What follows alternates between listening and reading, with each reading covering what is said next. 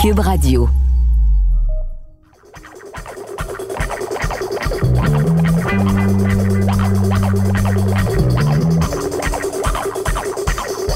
Je suis Isabelle Marjorie Tremblay.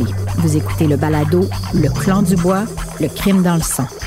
Épisode 3, la guerre de l'Ouest.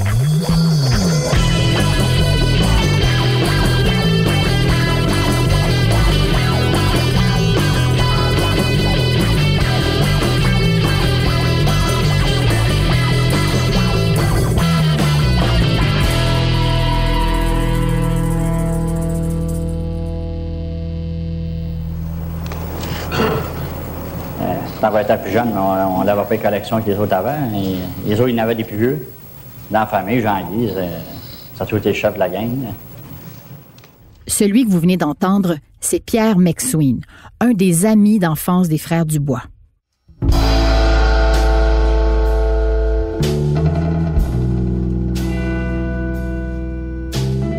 Pierre McSween et son frère Jacques ont eu un peu le même parcours que les Dubois. Ils ont aussi grandi dans l'ouest de Montréal et ont commencé très jeunes à commettre des petits crimes comme des vols. Au fil des années, au moment où les Dubois deviennent des pros de l'extorsion et des prêts usuraires, les frères McSween, eux, en plus, se spécialisent en vols de banque. Puis des vols de banque, il y en avait souvent à Montréal à l'époque, comme l'explique l'expert en criminologie Jean-Claude Bernheim. Chaque époque présente ses caractéristiques. Dans les années 50, 60, 70, où était l'argent, c'était dans les institutions euh, financières, dans les banques. Donc, euh, les gens allaient chercher l'argent dans les banques. Et pour ce faire, ben, c'était des hold-up. Et ça a été une époque, effectivement, où le nombre d'hold-up était absolument hallucinant, non seulement au niveau des institutions bancaires, mais aussi dans les différents commerces. Puisque l'argent y était, et était accessible, il était dans un tiroir caisse à portée de main plus ou moins. Donc, euh, ça a été, pour un certain nombre de personnes, euh, le moyen qu'ils ont trouvé pour pouvoir euh, être riches ou penser être riches. Dans les années 60 et 70, les deux familles de criminels sont en contact régulièrement. En fait, elles collaborent même entre elles. Elles plantent leurs griffes dans le plus d'endroits possible et sèment la peur dans les commerces et de plus en plus aussi au sein de la population. Même que les frères Dubois commanditent, entre guillemets, certains des vols des McSween. On va écouter Pierre McSween l'expliquer dans cette archive audio qui date du milieu des années 70. Fait que tant qu'on faisait des mauvais coups, mais les autres, ils fournissaient. Ils volaient des chars pour nous autres. Ils donnaient des armes qui venaient d'un policier. Euh, on allait faire des mauvais coups, on leur donnait des cotes. Mais faisait un hold-up, on faisait quelque chose, mais il euh, fallait leur donner 10-15% ou 20 pour eux autres parce qu'ils fournissaient le char, les armes et les cagoules. Ils fournissaient le char, les armes et les cagoules. C'est eux qui se spottaient les places. Nous, on avait un peine d'y aller, puis c'est ça. Les autres, ils savaient à l'heure que... Ils savaient l'heure que la personne sortait avec l'argent. Mais non, on allait là à telle heure, puis on savait que c'était à l'heure qu'il fallait faire l'autre. Au début des années 70, les groupes criminels qu'on dit familiaux vivaient plutôt en bonne entente avec la mafia italienne. C'était aussi le début des groupes de motards. Puis tout ce beau monde se partageait une belle part de tarte sans trop se disputer.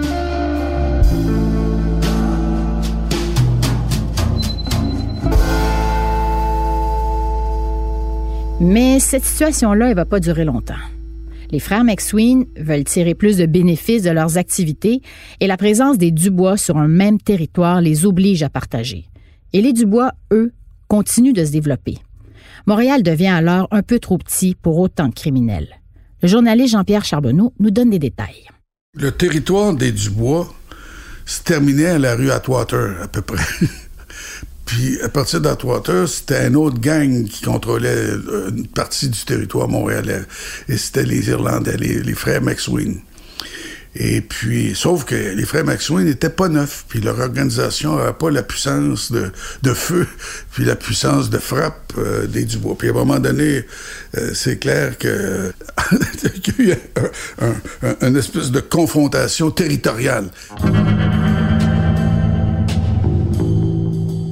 Des guerres de territoire, ça fait partie de la game en quelque sorte. Pendant plusieurs années, donc, les deux gangs se tolèrent jusqu'à l'assassinat en 1974 de Réal Lépine. Lui, c'est un prêteur usuraire qui a été tué dans un bar de plusieurs balles à la tête. Le journaliste André Sidilo est spécialiste de la mafia et du crime organisé. Il a été chroniqueur judiciaire pendant 35 ans et connaît bien les circonstances de cet assassinat qui allait ébranler le monde du crime organisé.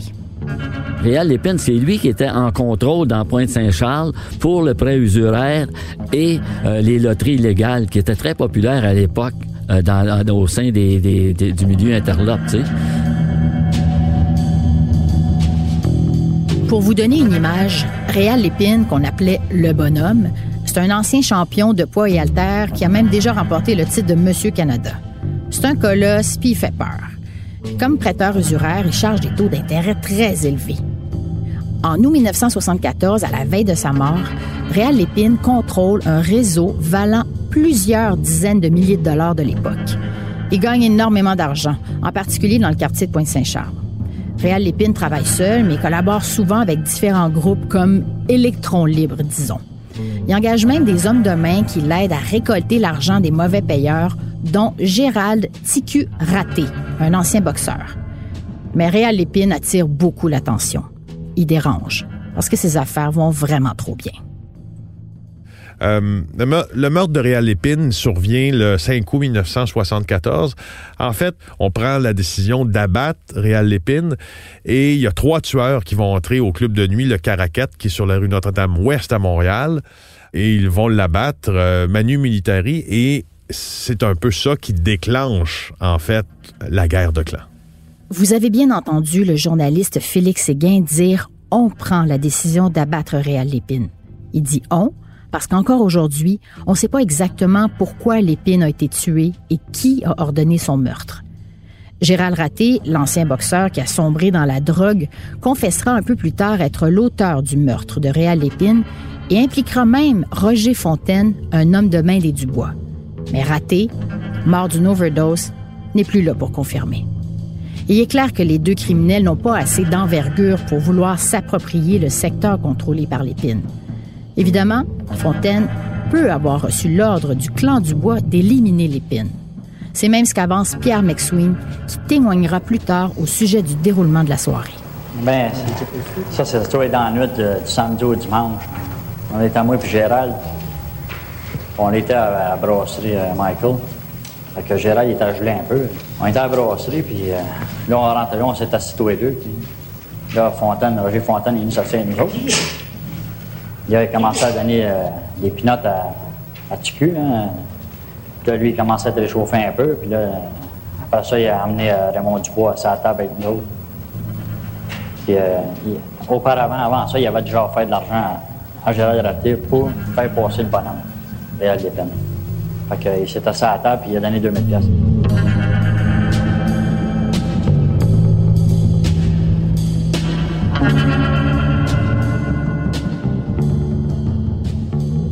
Ce soir-là, deux des frères McSween se trouvaient sur place.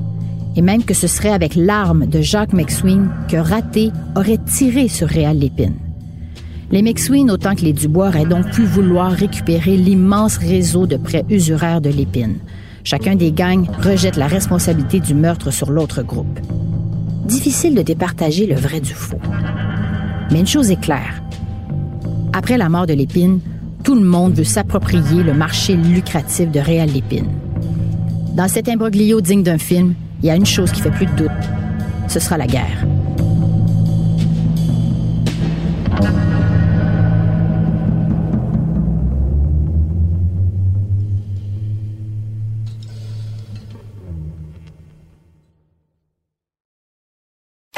C'était de la merde. Les deux remises de rançon, c'était de la merde. Mais Sven est au téléphone. Et il dit, si tu viens à Paris, il y a quelqu'un qui va te contacter, puis je vais t'accorder une entrevue. Il m'a regardé. Paf! C'est serré. Mon nom est Stéphane Berthomé et comme vous venez de l'entendre, dans ce balado en cinq épisodes, vous découvrirez les aventures les plus incroyables de la longue carrière de Claude Poirier. Le balado 10-4, Les secrets de Claude Poirier, est disponible dès aujourd'hui sur l'application Cube ou le site cube.ca ou sur toutes les plateformes de balado. 10-4. Il y a eu à l'intérieur des rangs une guerre qu'on a appelée la guerre de l'Ouest. C'était les, frères McSween contre le clan du Bois. Et cette guerre-là a débuté euh, en 74 quand euh, le, boxeur euh, Gérald Raté a, assassiné Réal Lépine. Après cet assassinat, c'est le Far West dans Montréal. C'est souvent ce qui est arrivé. Dans les guerres de gang, c'est quoi? C'est des guerres de territoire, c'est des guerres de, de marché. Et quand les gens veulent pas se tasser, puis laisser la place au plus fort, ben c'est la guerre. Et si euh, tu peux te retrouver avec des gens qui ont, moins de capacité, mais qui sont pas froids aux yeux, ça peut être des guerres assez meurtrières. Quelques individus presque isolés peuvent faire euh, beaucoup de dommages à une organisation criminelle s'ils sont bien organisés, s'ils n'ont pas froid aux yeux, puis s'ils sont prêts à mourir justement pour parce que euh, ils, se soumettront jamais. T'as des gens qui, dans le monde interlope comme ailleurs, sont des rebelles, ils n'acceptent pas la loi du plus fort. Alors, il y a nécessairement une confrontation. C'est ce qu'il y a eu avec, euh, les McSween.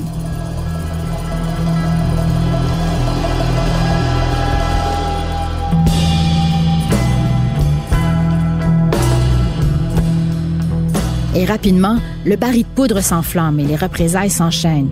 Car comme l'explique Jean-Pierre Charbonneau, les deux clans ont décidé de se livrer un combat à mort ils avaient un comportement vraiment euh, violent, ultra violent, euh, barbare, cruel.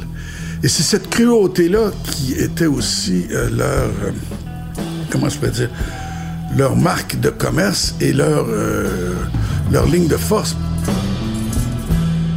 La mort de Réal Lépine en août 1974 est donc à l'origine de ce qu'on va appeler ensuite la guerre de l'Ouest.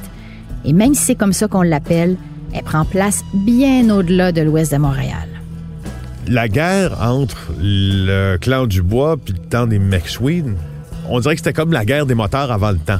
Euh, c'était œil pour œil, dent pour dent au centre-ville de Montréal, puis même pas juste au centre-ville aussi, partout dans la région du Grand Montréal, dans les Basses Laurentides, euh, sur la rive sud aussi, c'est que une action entraînait automatiquement une riposte. La guerre des deux clans fait la une des journaux. La population s'inquiète après seulement une semaine de conflit.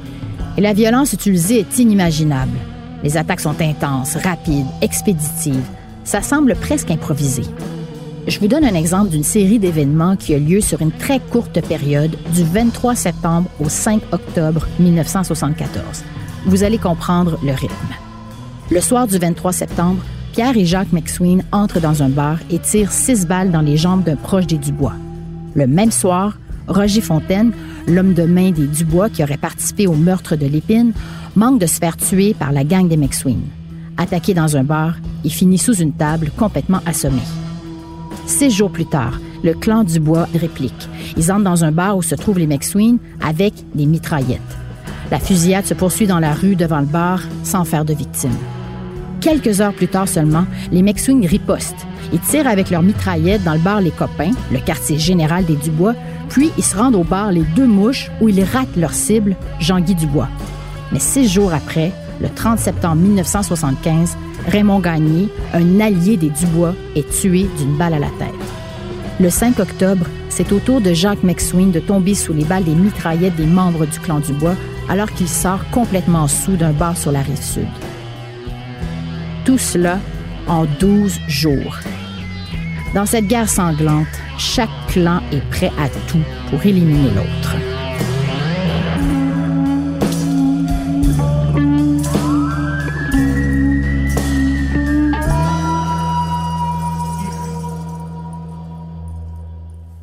Donc, cette guerre-là va durer grosso modo quatre ans. C'est long, quatre ans. Quand euh, un attentat entraîne une riposte, puis une riposte entraîne un autre attentat, puis tout ça, puis les morts se comptent par dizaines.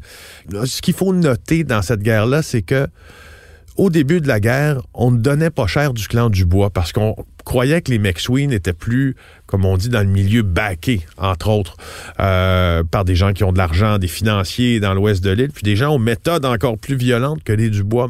Curieusement, on n'a jamais fait le vrai calcul du nombre de personnes qui sont mortes à euh, la suite des violences entre le clan Dubois et le clan McSween. C'est quand même étonnant tout ça. Les années 70, on les associe souvent au mouvement hippie ou peace and love. Et c'est pourtant cette époque qui a été l'une des plus violentes de l'histoire du Québec. Ben oui, c'était le Far West. C'était le Far West dans ces années-là. Puis euh, tout le monde essayait de, prendre sa place. C'était les records de, meurtres dans les annales judiciaires. C'est ces années-là qui étaient les records. C'était jamais en bas de 162 pendant des années. là. Pendant plusieurs années, c'était 160 meurtres, jusqu'à 300 quelques meurtres dans une année au Québec. Si on compare à aujourd'hui, on se rend compte qu'en 1975, durant la période de la guerre de l'Ouest, il y avait pratiquement deux fois plus d'homicides que de nos jours. Et une grande partie de ces meurtres était le résultat des activités des groupes criminels de l'époque. Mais c'est toute la société qui était plus dure et violente, comme le souligne Jean-Claude Bernheim. On était dans une société dont le, potentiel de dangerosité, de violence était beaucoup plus élevé qu'aujourd'hui. Et face à cette violence quotidienne, même les policiers avaient, disons, la main leste, et la brutalité policière était elle aussi une réalité. Jean-Claude Bernheim explique qu'une personne qui se faisait arrêter pour un crime pouvait s'attendre à être brutalisée par les policiers de son côté. Euh, la propension était de réagir, euh, disons, dans le même sens. Euh, la violence criminelle euh, suscitait la violence policière et vice-versa. On était dans un, un, servicieux permanent parce que euh, le, mode de fonctionnement était basé sur, sur la violence. Dans le contexte de l'époque, l'usage de la force par les policiers, ça faisait partie du mode de fonctionnement. C'était connu de tous et chacun toute personne qui se faisait arrêter par la police par rapport à un crime relativement grave présumait qu'il recevrait des coups d'une manière ou d'une autre, serait brutalisé. Parce que c'était le mode de fonctionnement qui était connu et je dirais, euh, en usant d'un mot relativement modeste, toléré toléré par toutes les instances, euh, que ce soit les tribunaux, que ce soit les autorités politiques. Euh, il n'y avait pas de, de mécanisme de sanction, il n'y avait pas de mécanisme de prévention. On était dans le mode de fonctionnement classique. C'est aussi à travers la violence de la société des années 70 qu'il faut regarder ce qui s'est passé avec un peu de recul. Mais revenons à cette guerre de l'Ouest, qui oppose les frères Dubois, toujours aussi puissants, et le clan McSween, fortement affaibli par l'assassinat de Jacques McSween. Si les deux camps continuent à s'entretuer à un rythme moins soutenu, des membres ou associés des clans sont toujours visés, parfois tués, lancés dans des fossés, en forêt ou dans le fleuve. Mais tout cela, c'est peu de choses par rapport à ce qui s'en vient. Le massacre de la Saint-Valentin, une tragédie qui va marquer à jamais l'histoire du Québec.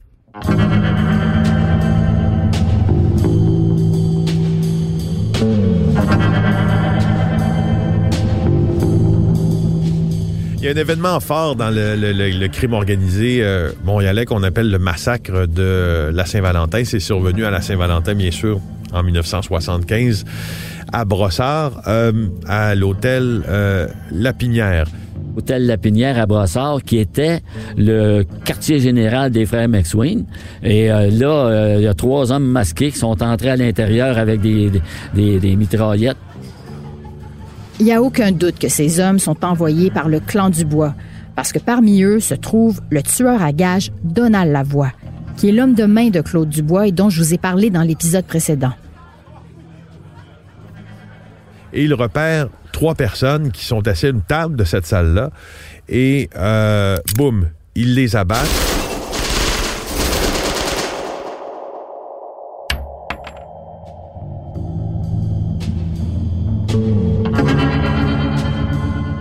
C'était le portier de l'établissement, Pierre Provost. Il avait 38 ans.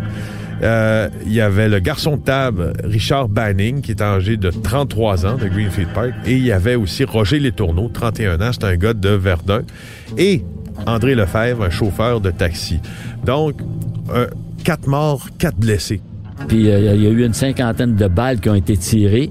Il y a eu finalement, avec un bilan euh, de quatre morts en pleine fête dans la nuit de la Saint-Valentin finalement, ouais, dans les médias, on appelait ça le massacre de la Saint-Valentin.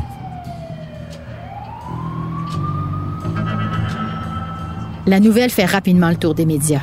Le 14 février 1975, à la une du journal Le Soleil, par exemple, on peut lire en grand titre veille de Saint-Valentin sanglante à Villebrossard. Suite à ce massacre, la gang McSween est en grande partie décimée. Les Dubois ont désormais le champ libre et sont plus que jamais les boss de Montréal. Bon, évidemment, dans le cas des McSween, les Dubois avaient, l'avantage du nombre et de la force de frappe, puis ils ont été tassés du marché. Mais au final, et surtout après le massacre de la Saint-Valentin, c'est un peu venu sonner le glas de, cette guerre-là et qui la remporte finalement et qui va sortir avec le plus puissance, ben, c'est le clan du bois. Ils vont réussir à passer par-dessus toutes les embûches, mais pas pour longtemps.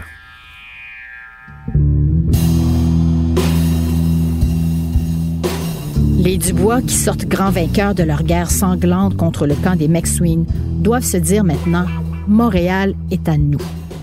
Mais occupés à régler le compte de leurs ennemis, ils n'ont pas compris que tous ces coups de feu et ces morts avaient attiré sur eux le regard des autorités. Car depuis quelques mois, une commission d'enquête publique sur le crime organisé a été lancée, la SECO. Ben là, c'est ça qui est arrivé. Ce qui est arrivé, c'est que là, le gouvernement a finalement était effaré. La police avait, d'une certaine façon, perdu le contrôle sur euh, la, grande criminalité au Québec. Donc, euh, c'est pour ça qu'ils ont créé la SECO. Parce que le mandat, c'était de mettre la lumière sur les activités criminelles des organisations comme la mafia. Donc, dans cette commission, on avait beaucoup de dossiers. En gros, tout ce qui touche au crime organisé. Et dans les premiers mois de son existence, cette commission visait surtout des organisations comme la mafia, et en particulier les cotroniers. Présentement, l'enquête se continue et les effectifs, composés de membres de la Gendarmerie royale du Canada, de la Sûreté du Québec et des policiers de la communauté urbaine de Montréal, y travaillent à plein temps. En plus du projet B, la commission a aussi continué ou commencé l'étude de sept autres dossiers. Les cinq avocats de la commission ont travaillé à temps plein sur ces divers projets. Et même si dans un premier temps, la SECO ne s'intéresse pas au Dubois, toute l'agitation créée notamment par la guerre de l'Ouest va radicalement changer les choses. Rapidement, après le massacre de la Saint-Valentin, les Dubois entrent dans la ligne de mire de la SECO. Il y a un dossier sera présenté dès l'automne prochain par Maître Jacques Dagenet, qui dirige présentement une équipe d'enquêteurs. Le procureur Jacques Dagenet, qui travaille pour la commission, se retrouve à la tête du dossier du clan du Bois. Aujourd'hui encore, il se rappelle très bien des débuts de la commission. Alors, euh, mon nom, c'est Jacques Dagenet. J'ai débuté ma carrière d'avocat dans un, gros bureau à Montréal où je me suis dirigé après euh, vers le droit criminel. J'étais, euh, en fait, à l'époque où on m'a approché pour la SECO, je dirigeais le bureau d'avocat du service de police de la ville de Montréal. Et bon, et à, un moment donné, moi, Jérôme Chaquette est venu me demander, m'a convoqué à son bureau, le ministre de la Justice, pour me demander d'aller à cette nouvelle phase de la commission d'enquête, nouvelle version de commission d'enquête. Comment les Dubois entre dans la commission? Euh, quand j'ai été désigné, le service de police a attribué à la commission une escouade pour travailler un dossier. Et cette escouade-là, c'était vraiment un groupe d'élite. Et euh, moi, j'ai rien eu à voir dans le choix, c'est que eux, euh, le groupe qui voulait vraiment cibler, c'était les Dubois, parce que dans le groupe, il y avait, il y avait des enquêteurs qui étaient des enquêteurs de Saint-Henri, Saint-Henri, c'est la partie de la ville où les Dubois sont nés. Et eux connaissaient les méfaits. Et, ce groupe-là, d'emblée, s'est mis à travailler sur les, sur les Dubois. Ils avaient des informations. C'est justement lorsque le clan Dubois atteint son apogée que la commission d'enquête s'intéresse à eux et à leurs crimes. Mais les Dubois, qui ne se doutent pas de ce qui se prépare, amplifient leurs activités criminelles dans tous les domaines. Les points clés pour les Dubois, c'était les établissements licenciés, tavernes, clubs, cabarets, etc.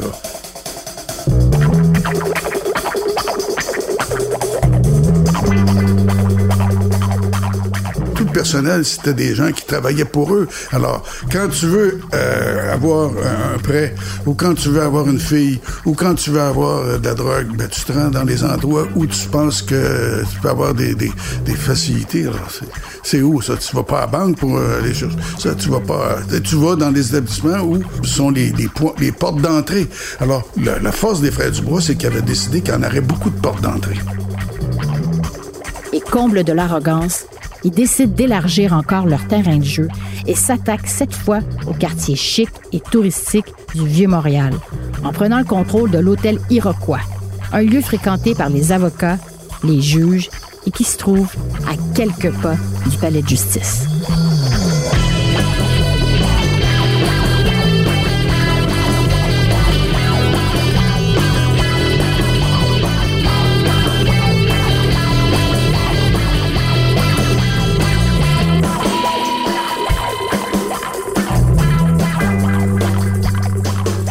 Ce balado est une production exécutive de GoScript Media pour Cube Radio. Producteur au contenu, Stéphane Berthomé. La réalisation est de Victor Galaretta et le mixage de Philippe Séguin. La recherche a été menée par Jessica Louisé. La musique est tirée du registre de BAM Musique et de la création originale du groupe musical Scuse. Roger Quentin signe la scénarisation. Je suis Isabelle Marjorie Tremblay. J'ai écrit la narration et j'anime ce balado. Merci encore de nous avoir écoutés. On se retrouve au prochain épisode.